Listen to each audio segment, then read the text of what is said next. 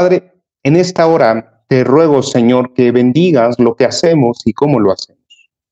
Señor, tú has previsto este tiempo y has puesto estos medios para que tu palabra siga fluyendo en tu iglesia, en tu cuerpo, en cada uno de tus hijos, Señor.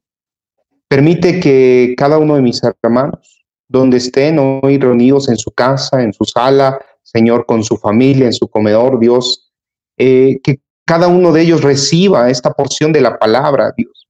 Que cada uno de ellos sea lleno de tu Santo Espíritu con un discernimiento claro de lo que tú quieres mostrarnos a cada uno. Redargúyenos, usa esta palabra, Señor, para abrir nuestros ojos, para animarnos, también para alentarnos, para darnos consuelo, para darnos fuerza, Señor. Usa esta palabra, Dios, en nuestras vidas como catalizador, como una, una motivación adicional. Que esta palabra caiga en buena tierra y germine y dé frutos, Señor. Que cada persona que escuche hoy este mensaje no pueda estar igual, Señor, o en la misma situación, sino que haya un avance en su vida, en, en todo lo que hace y cómo lo hace. Que nuestros que todo argumento que se haya levantado en contra tuya sea derribado también en el nombre de Jesús. Que toda duda, toda inquietud, toda ansiedad sea desechada en el nombre de Jesús. Que todo miedo, toda angustia también se vaya, Dios. Porque tu palabra trae paz, porque tu palabra trae vida y tu palabra trae gozo, Señor. Porque tu palabra trae esperanza y porque tu palabra trae fe, afirma la fe, Señor. Porque la fe viene por el oír y el oír la palabra de Dios. Y es por eso que hoy nos congregamos, es por eso que hoy nos reunimos para escuchar tu palabra, Señor, que sea tu Santo Espíritu, solo tu Santo Espíritu hablando a cada uno de nosotros.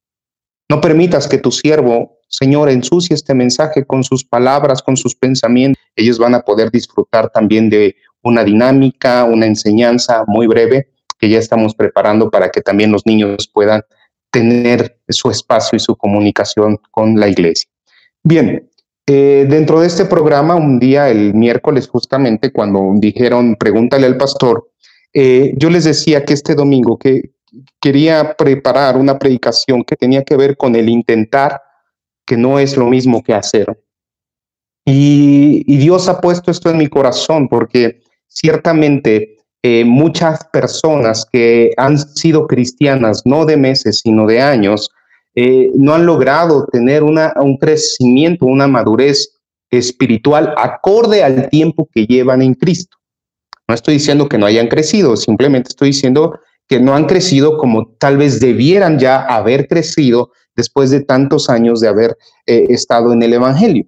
Y también la gente nueva de repente retrocede en gran medida o vuelve a caer en sus miedos, en sus ansiedades, en sus temores, incluso en sus pecados. Entonces parecieran que, el Señor no está cumpliendo su palabra, pero el Señor cumple su palabra, cumple sus promesas, Él es fiel a sí mismo. Y el problema no es entonces lo que el Señor eh, no está haciendo, más bien es el problema que nosotros estamos intentando y no lo estamos haciendo.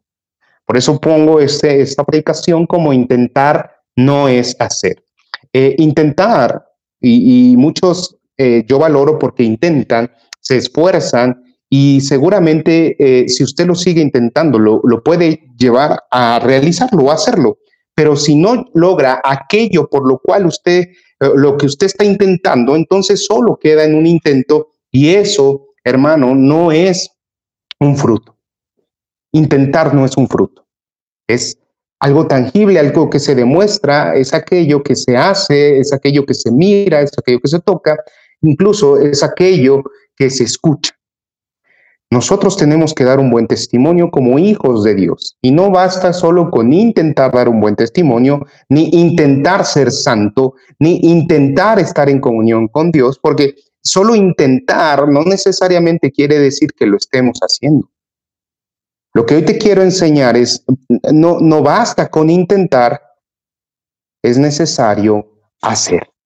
Y quiero tomar como referencia lo que dice el apóstol Pablo en Filipenses 3:12, si usted me acompaña ahí, por favor. Eh, Pablo eh, expresa en Filipenses 3:12 lo siguiente.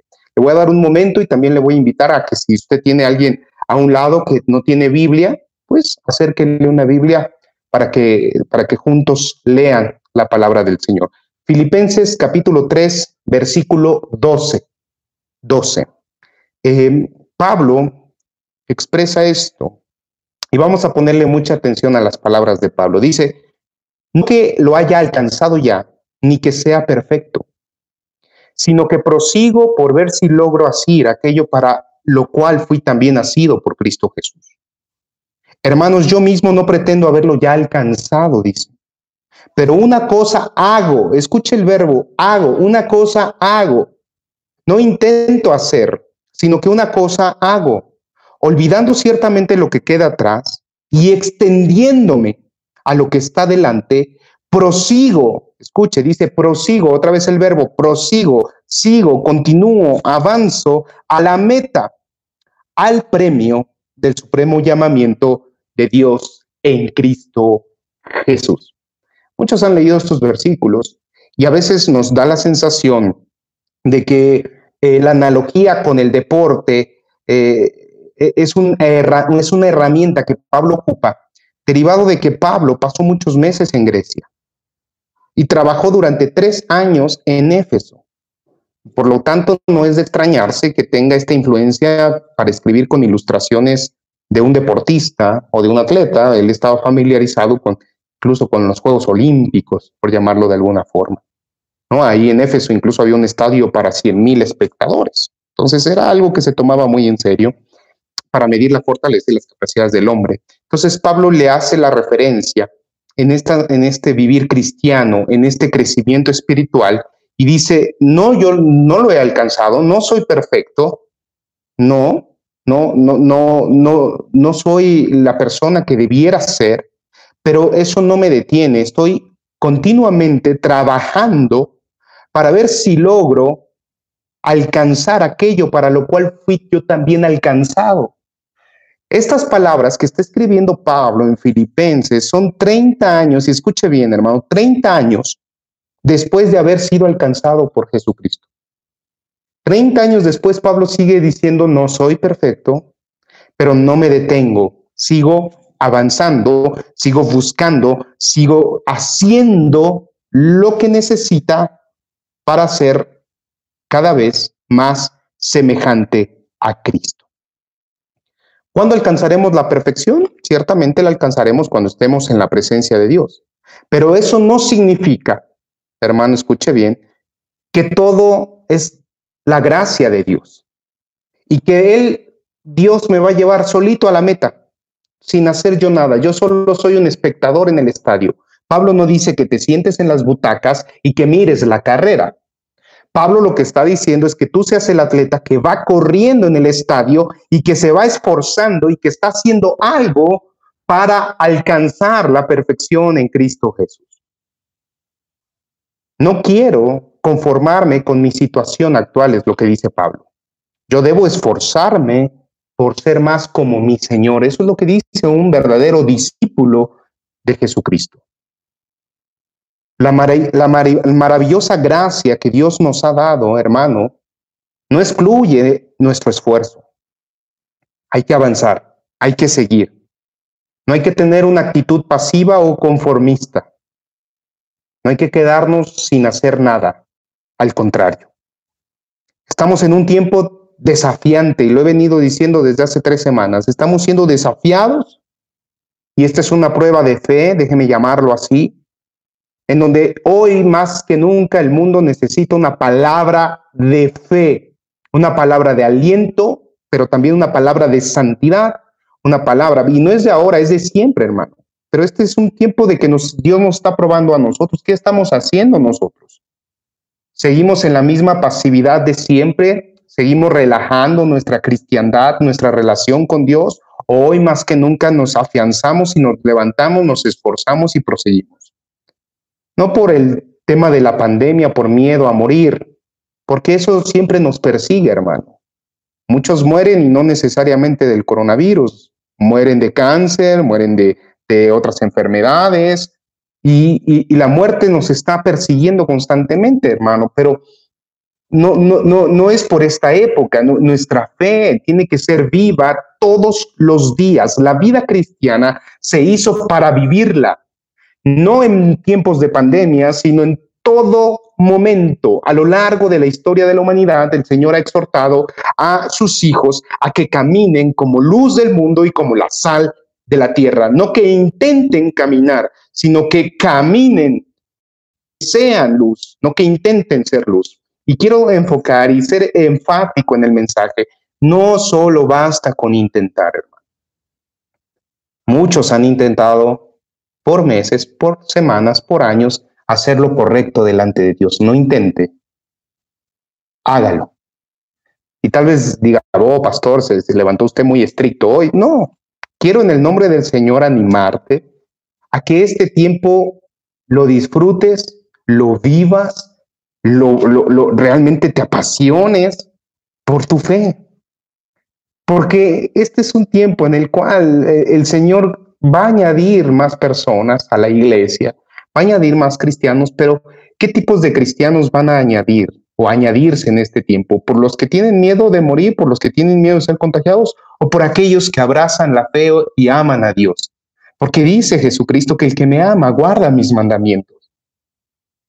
Hace la voluntad de mi Padre, y lo vamos a leer más adelante, pero quiero ser enfático, no es de que, de que haya yo amanecido con, con un énfasis de disciplina y santidad, sino con el énfasis de motivarte a vivir un cristianismo genuino, real, no de intentos, sino de hechos.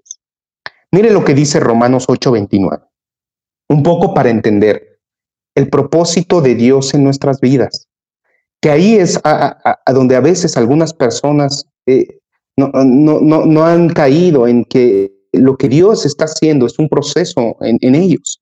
Dice Romanos 8:29, y le doy un momento más para que lo busque, que eh, narra el, el, proceso, el proceder del cristiano. Él dice, porque a los que antes conoció, también los predestinó para que fuesen hechos conforme a la imagen de su Hijo. Escuche bien, hechos conforme a la imagen de su Hijo, para que Él sea el primogénito entre muchos hermanos. Mire lo que le voy a revelar hoy. Seguro algunos ya lo entendían así, otros es la primera vez que lo van a ver. Usted comprende que Jesucristo cuando muere en la cruz le dio vida eterna, le dio salvación. Pero más allá de darle salvación, de darle la redención a los hombres, la verdadera meta, escuche bien, la verdadera meta de Dios es transformar a los salvos a imagen de Cristo. ¿Escuchó bien? Es transformar su vida de tal manera que sea semejante a Cristo. No solo es darle salvación por salvarle, gloria a Dios por eso y gracias Señor porque mi nombre está escrito en el libro de la vida y eternamente estaré en tu presencia, pero mi salvación incluye que Dios me ha metido en un proceso para que mi vida sea semejante a Cristo. Wow. La pregunta es, ¿en realidad tu mayor deseo, hermano, hermana, es llegar a ser como Cristo? En eso sabremos si realmente somos salvos o no, hermano. Si yo me conformo con decir, ah, ya mi nombre está escrito en el libro de la vida, ya que pase lo que tenga que pasar, yo aquí me quedo sentado o sigo haciendo lo que sigo, porque ya soy salvo y siempre salvo. Hermano, usted no, quién sabe si es salvo. Porque el que es salvo tiene el anhelo de ser semejante a su maestro. El Espíritu Santo, el Espíritu Santo pone el querer como el hacer y el hacer lo que es de Dios, lo que le agrada a Dios, y, es ser semejantes a Cristo. Por eso le digo, no es intentar, es hacer. Hay un libro, una epístola, que es muy práctica, es una epístola que la llamamos universal, es una epístola general que va dirigida a la iglesia, a los congregantes, a los cristianos. Dentro del Nuevo Testamento hay varias cartas que no van dirigidas a una iglesia. Y una de ellas está, es esta, que es Santiago. Santiago, este libro que algunos teólogos todavía discuten de qué Santiago eh, fue el que escribió la epístola. Nosotros creemos que ha sido eh, el Santiago Jacobo, el hermano de, Jesús. Y eh, en esta epístola son cosas muy prácticas del diario vivir cristiano. Santiago escribe, y, acompáñeme por favor, a, a Santiago capítulo 1, verso 22 al 25, por favor. Le voy a dar un momento. De hecho, para los que me conocen, hasta me puse traje porque dije, este mensaje es serio, este mensaje es mucho más, eh, eh, de mucha más atención, eh, de mucha más objetividad y de trasfondo bíblico. No quiero, no quiero hoy animarte en, en, mi sentir, sino quiero exhortarte en el amor del Señor a no, a no seguir intentando hacer algo para Dios, sino haciendo las cosas para Dios no solo en lo externo, sino desde lo más profundo de tu corazón y de tus pensamientos, que realmente hagas la voluntad del Padre. Santiago 1 les decía, verso 22 al 25, tiene un versículo que es muy famoso entre nosotros, entre los cristianos, digo. Tiene que ver con lo que hacemos y no hacemos.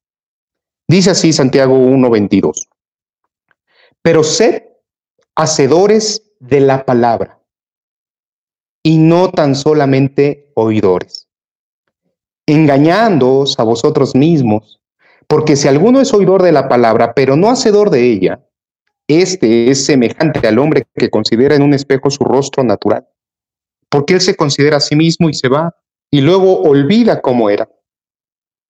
Mas el que mira atentamente a la perfecta ley, la, de la libertad, y persevera en ella, escuche bien, persevera en ella, no siendo oidor olvidadizo, sino que hacedor de la obra. Este, dice la escritura, será bienaventurado en lo que hace. Hermano, este, esta carta es un manual, es una guía sobre los principios que deben de regir la vida cristiana. Y Santiago lo que nos hace ver, y, cuando tú lees esta carta, quiere que cambies la perspectiva de tu vida, que no veas la vida en el hoy, en lo que tienes o no tienes hoy. Yo ayer lo platicaba con los jóvenes independientes. Muchas personas se basan en lo que hoy tienen. Si tienen casas, si tienen autos, si tienen dinero, si no tienen dinero, eh, eh, si están gordos, si están flacos, están, están basándose en, en el hoy. Y Santiago dice, no te bases en lo que hoy tienes o en lo que no tienes, básate y pon tus ojos en lo eterno. Cambia tu perspectiva, porque cuando tú ves tu vida desde el punto de vista eterno, no temporal, no lo que es temporal, no, no, no lo que pasa, sino lo que va a permanecer para siempre, entonces tú vas a comprender mejor el plan de Dios. Comprenderás que las aflicciones que vienen a tu vida no son tus enemigas, sino que son parte del plan de Dios para hacernos semejantes a Cristo, para madurar nuestra fe. Es por medio de ellas que Dios nos fortalece, nos, nos da crecimiento, hermano. Pero a veces, en medio de las aflicciones, no sabemos qué hacer. Y entonces, aquí mismo en Santiago, ahí en el 1, en el 1.5, dice que si no tienes sabiduría, que se la pidas a Dios, el cual te la va a dar abundantemente y sin reproche y, y te será dada. Habría que pedir sabiduría, pero la vida cristiana, hermano, tiene que tener este ingrediente de aflicción. Escuchaba yo el testimonio de un pastor que le fue detectado cáncer, eh, metástasis, ya le daban tres meses de vida. Y entonces él, escribe diciendo, eh, para mí todo cambió, todo lo que le daba sentido a mi vida cambió desde la perspectiva, desde que me dicen que voy a morir en tres meses. Lo que era importante para mí, por ejemplo, la casa, dejó de ser importante la casa, porque sabía que ya la iba a dejar de usar en pocos días. El carro, que me preocupaba que el carro y que qué vehículo traía, me dejó de preocupar eso, porque ya iba a usarlo poco, ya ni lo iba a ocupar. Todas estas cosas temporales perdieron realmente su importancia y lo que me importaba ahora a lo que le puse mucho empeño y mucho, mucho foco, mucho, mucha atención era lo eterno, a dónde iba a pasar el resto de la eternidad. Y es así, hermano. Nosotros nos hemos preocupado por el hoy, no por el mañana, y mucho menos por lo eterno. Por eso solo intentamos y no hacemos. Cuando cambiemos la perspectiva de nuestra vida y la basemos en la eternidad, entonces todo lo que intentamos vamos a tratar y nos vamos a esforzar por lograrlo, por alcanzarlo, por hacerlo. Porque sabemos que eso le agrada a Dios y no vamos a ser oidores, sino hacedores. Hermanos, Dios nos ha dado su palabra, no para llenar nuestras mentes de información. No nos da cada domingo una palabra o cada eh, reunión que usted tenga entre semana. No, no nos da eh, eh, esas reuniones solo para llenar nuestra cabeza de información, hermano, sino que nos dan estos tiempos para que nuestras mentes conozcan la verdad y podamos vivir la verdad, vivir la verdad, hacer la verdad. Sacar tiempo cada domingo que usted dispone para escuchar la palabra, para leer, para orar, solo la mitad del camino, hermano.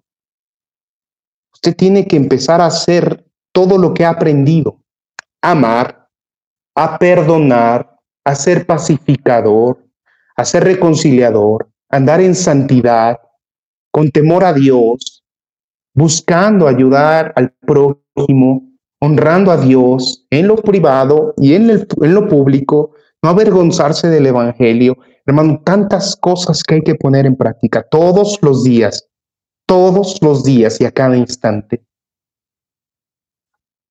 Hay una lista sin fin que podríamos hoy poner aquí desde honrar a los padres, protegerlos, cuidarlos, respetar, honrar a nuestras autoridades, ser misericordiosos, piadosos, en fin, hermano.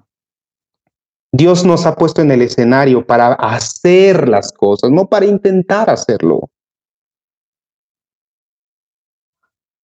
Yo les decía ayer a los jóvenes independientes, imagínense que yo tengo el mejor carro del mundo, un Fórmula 1 hermano, y me voy a subir al auto para ir a la tienda, pero me subo al auto para, para, para ir, el mejor auto del mundo, con el mejor motor, todo. Me subo, agarro el volante, pero no lo prendo. Voy a llegar a alguna parte aún con el teniendo el mejor auto del mundo, aún teniendo la palabra de Dios en mis manos, si no la pongo en práctica, si no la pongo en marcha, si no la arranco, voy a llegar a alguna parte. No, hermano. Por eso Santiago dice, la fe sin obras es muerta. Usted ya fue salvo. Y Pablo dice que somos salvos por la fe y no por obras. Hasta ahí correcto. Pero ya les decía que el objetivo de Pablo, lo que nos mostró, es que el fin de la salvación es asemejarnos a Cristo y que en esa semejanza usted y yo tenemos la obligación de hacer cosas de poner por obra lo que aprendemos y lo que nos ha enseñado nuestro amado Señor Jesucristo. Dice Lucas capítulo 13, y aquí viene una parábola bien interesante, hermano. Lucas 13, verso 25 al 27.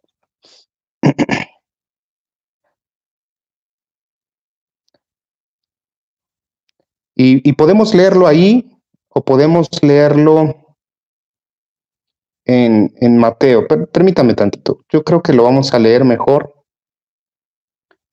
en Mateo 7. A ver, déjeme. Sí, mejor vaya conmigo a Mateo.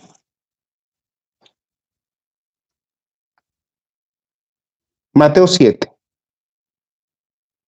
Vamos a leer versículo 21, del 21 al 29. Mateo 7, 21 al 29. Mejor lo leemos ahí. También está en Lucas 13, ¿eh? 13, 25 al 27, pero quiero que leamos Mateo porque la enseñanza viene en conjunto de una vez.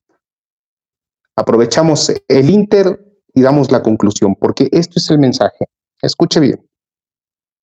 Mateo 7, 21 dice, no todo el que me dice, Señor, Señor, entrará en el reino de los cielos.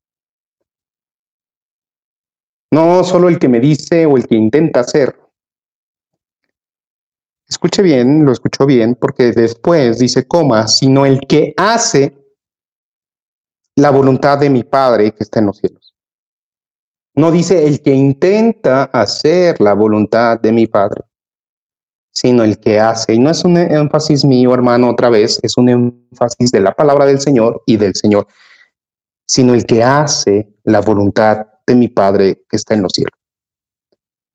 Muchos me dirán en aquel día, Señor, Señor, ¿no profetizamos en tu nombre? Y en tu nombre echamos fuera demonios y en tu nombre hicimos muchos milagros.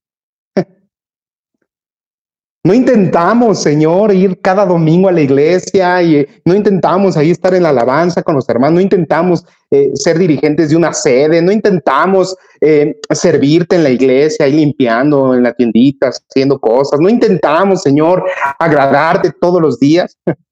Y entonces el Señor les declarará, nunca os conocí.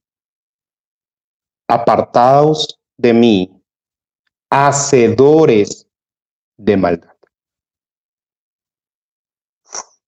Qué fuerte, hermano. Qué fuerte.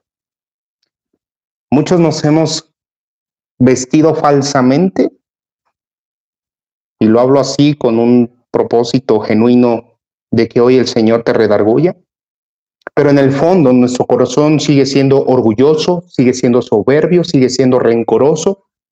En algunos su corazón eh, su carácter, su temperamento sigue fuera de control, no hay dominio propio. En otros la amargura, la tristeza, la depresión, las dudas, la falta de fe, las, eh, la ansiedad le sigue carcomiendo el espíritu. En otros la flojera, la apatía, el desánimo. En otros el desinterés para las cosas de Dios. Otros la frialdad, el egoísmo, la falta de perdón. En otros seguirá el, maltrato. No les importa decir malas palabras, tener malos pensamientos, buscar ocasión para pecar, hacer lo malo. Pero eso sí, llegamos el domingo, nos ponemos bonito, nos sentamos hasta adelante, levantamos las manos y decimos, Santo, Santo eres tú, Dios. No, hermano, quiero ser enfático, no es intentar es hacer. Dios va a sacudir, sus ángeles vendrán y agarrarán todo para separar el trigo de la cizaña. Quiero seguir leyendo, hermano, porque ya sé que algunos ahorita ya están, ah, pastor se está manchando, está tirando pedradas duro, ¿quién lo hizo enojar? Se levantó de mal. No, hermano. El Espíritu Santo está hablando a nuestras vidas porque tenemos que hacer lo que es correcto, lo que a Dios le agrada, porque esta es una prueba de fe y Dios manda estos tiempos para volver, para que volvamos a hacer lo que es correcto, agradable delante de los ojos de Dios, que la cuidemos la doctrina, la enseñanza y lo que se habla delante de Dios.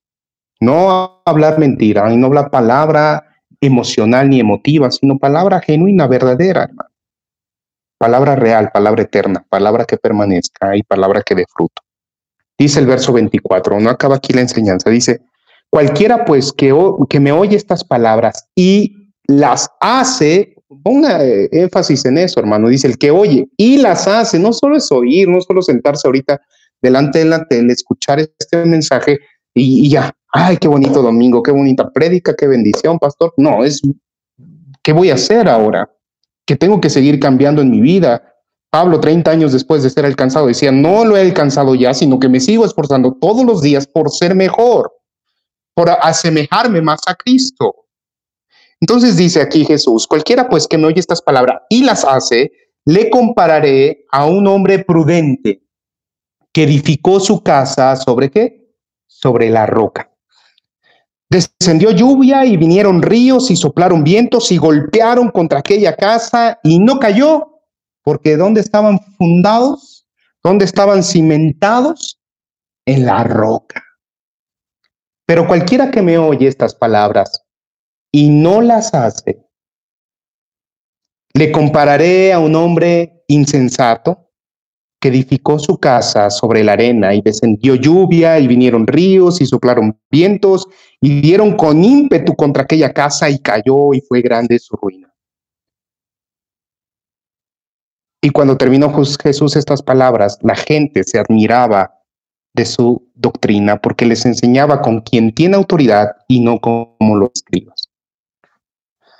Mira, aquí me voy a voy a hacer remembranza de un comentario que nos hizo nuestro invitado especial esta semana, el pastor Alejandro, el día jueves, que estuvo con nosotros. Él decía en palabras de el pastor Washer que eh, la gente se admiraba por aquellos cristianos que oran diario, que leen la Biblia diario, que, que andan en santidad, los ven así como, wow, es súper wow, pero la realidad es que ese es el deber de cada uno de los que hemos sido alcanzados por Cristo. No nos debería de maravillar que una persona orara diario y leyera la Biblia a diario y, se consagrara diario delante del Señor. Eso es lo que todos debiéramos de hacer de manera natural como hijos de Dios. Y aquí Jesús nos enseña y nos dice, esas personas que hacen lo que a Dios le agrada, va a venir la lluvia, va a venir los vientos, van a soplar, hoy están soplando los vientos, hoy está cayendo lluvia. Pero la diferencia de los hijos de Dios y los que no le conocen es que nosotros tenemos un cimiento firme que es la roca, que es Cristo. Ellos en la arena van a ser arrasados. Pero nosotros, tal vez los vientos nos van a golpear, la lluvia, pero nuestro cimiento es distinto. Estamos en la roca, estamos seguros. Estamos confiados, con los ojos puestos en dónde? En la, eternidad, sabiendo que esta vida es un suspiro, sabiendo que esta vida se va a pasar, pero viviremos eternamente en su presencia. Así que el día que la muerte toque a mi puerta, yo tengo que estar preparado para abrir ese, ese lugar y entrar a la presencia santísima de mi Señor. Porque esa es la fe del cristiano. Por lo tanto, no, no, no vivo con angustia o con temor o con miedo, sino vivo confiado en Cristo Jesús.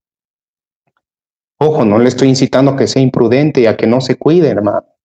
Siempre le he enseñado que Dios ocupa los medios para sanarnos, ¿no? Lo vimos con Ezequías hace ocho días que usó ahí higo, ¿no? Su masa para sanar la herida. Bueno, así usa los médicos, las medicinas y también los cuidados que, eh, médicos que tenemos que tener, pero no, no es más allá de, de, cumplir con los lineamientos que las autoridades dictan. Pero no por eso estoy angustiado, temeroso.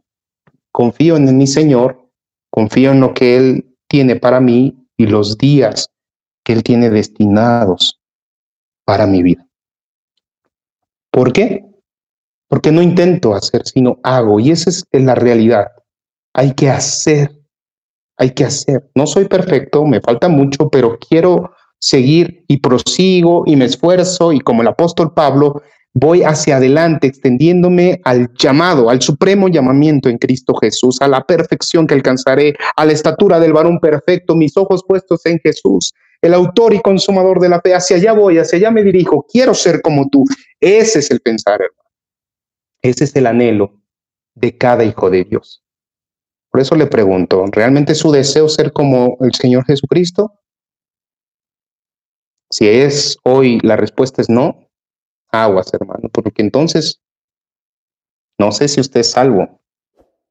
La salvación incluye el deseo y el anhelo de ser agradable para Dios.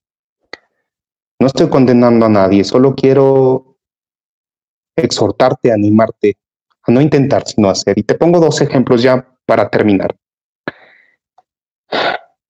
Dios le había prometido a Moisés entrar a la tierra prometida, pero Moisés no entró a la tierra prometida. Algunos han señalado que fue por un pecado que él cometió durante su ministerio, su llamado en el desierto, que golpeó la peña. Otros dicen que fue por la desobediencia del pueblo de Israel de ya no querer pelear y que Moisés no tuvo la autoridad suficiente para motivar al pueblo y obedecer a Dios y que ese, esa rebelión del pueblo contra Dios también cargó en Moisés. Bueno, puede haber muchas explicaciones, pero la realidad es que Moisés intentó cumplir el mandato de Dios de entrar a la tierra prometida y no lo hizo. ¿Sabe cuántos años vivió Moisés? Dice la escritura que Moisés vivió 120 años. 120 años. Hoy le voy a dar una palabra que de verdad para mí es, reveladora y quiero que sea reveladora para usted. 120 años vivió Moisés. 40 años vivió siendo educado por los egipcios. 40 años. Donde Moisés pensaba o sabía o tenía una noción de quién era. Pero después tuvo un incidente que tuvo que salir de ahí, huyendo, yendo al desierto. ¿Y sabe cuánto tiempo estuvo en el desierto antes de que Dios lo llamara como libertador? Adivinó, 40 años. 40 años sabiendo quién era y otros 40 años ahora en el desierto pensando que no era nadie. Dios lo llama, lo llama libertador, va por su pueblo. ¿Y cuánto vagó en el desierto con su pueblo Moisés? Muy bien, 40 años. 40 años donde supuso quién era, 40 años donde pensó que no era nadie y 40 años viviendo en el desierto, viendo lo que Dios hacía con un don nadie. Hermano, ¿cuántos años llevamos nosotros de vida? ¿Y cuántas cosas ha hecho el Señor con nosotros sin realmente esforzarnos como debiéramos esforzarnos? ¿Cuántas cosas Dios nos ha dado sin realmente merecerlas o haber hecho algo para obtenerlas? Basta con ver nuestra familia, basta que ver con lo que tenemos hoy, con la herencia que tenemos nuestros hijos, los hijos de nuestros hijos, Basta ver con qué tenemos trabajo, tenemos vestido, tenemos comida, tenemos un techo. Basta ver con eso para vernos que somos inmerecedores de todo lo que Dios nos ha dado, dada nuestra carnalidad, nuestra inmundicia nuestro pecado. Dada nuestra falta de fe y confianza por hacer lo que Dios nos pide que hagamos. Y le voy a poner el segundo ejemplo. Ese fue Moisés que intentó. Pero el otro ejemplo tiene que ver con Jesucristo. Jesucristo, hermano, no intentó morir por nosotros. Él definitivamente murió por usted y por mí. Él no intentó, hermano, decirnos que iba a resucitar. Él resucitó. No intentó, sino que lo hizo. No intentó morir, murió. No intentó resucitar, resucitó. No intentó darnos unas promesas. Él hizo y cumplió sus promesas, sus palabras. Y el día miércoles me preguntaban una hermana respecto a, un pasaje, justamente en el, en el tema de la resurrección de Jesucristo, cuando los sepulcros se abrieron ahí en Mateo 27 y algunos santos que habían dormido, dice que se levantaron, que salieron del sepulcro y que después de la resurrección de él vinieron a la santa ciudad y aparecieron a muchos. Digamos que ese fue un gran milagro y una señal manifiesta también del poder de la resurrección de Cristo. Ojo, esta gente que resucitó no, no fue resucitada en estos cuerpos eh, glorificados. Ese fue Jesucristo el, primogénito de, de todos nosotros. Pero se cree y se considera que fue una señal manifiesta de lo que había de venir y que estos santos que habían muerto eran como Lázaro, que resucitaron. Y se aparecieron después de la resurrección de Cristo, dando testimonio, dando testimonio del poder de Dios. Incluso dice la escritura en, en Mateo 27, 54, que el centurión, los que estaban con él guardando a Jesús, vieron el terremoto y las cosas que habían sido hechas, temieron en gran manera y dijeron, verdaderamente, este era el Hijo de Dios. ¿Se fija la diferencia de intentar y hacer?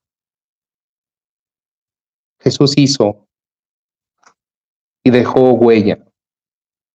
Intentar, hermano, intentar no es hacer. Intentar no es hacer. Intentarlo puede llevar a realizarlo, a hacerlo, pero si no logra aquello que intenta, entonces solo se quedó en eso, en un intento. Y Dios no nos llama a intentar, nos llama a ir y hacer discípulos. Hacer. Y para hoy, hermano, el mensaje es, ¿qué tengo que hacer? ¿Qué debo hacer? ¿Qué más puedo hacer? ¿Qué más debo hacer? Entonces, cuando yo haga, decía el libro de Santiago, me irá bien. Bienaventurado el que lo hace. Y yo espero, hermano, en el nombre del Señor, que le vaya bien. Que seamos bienaventurados y que podamos seguir glorificando el nombre del Señor con alegría y con gozo y diciendo, gloria a Dios, Él me sostuvo, me sostendrá, me mantendrá y me ha bendecido grandemente porque yo he hecho lo que a Él le agrada. Que Dios le bendiga, mi hermano. Y en, esta, en este mediodía quiero orar por usted. Que realmente su vida sea un ejemplo claro del vivir cristiano.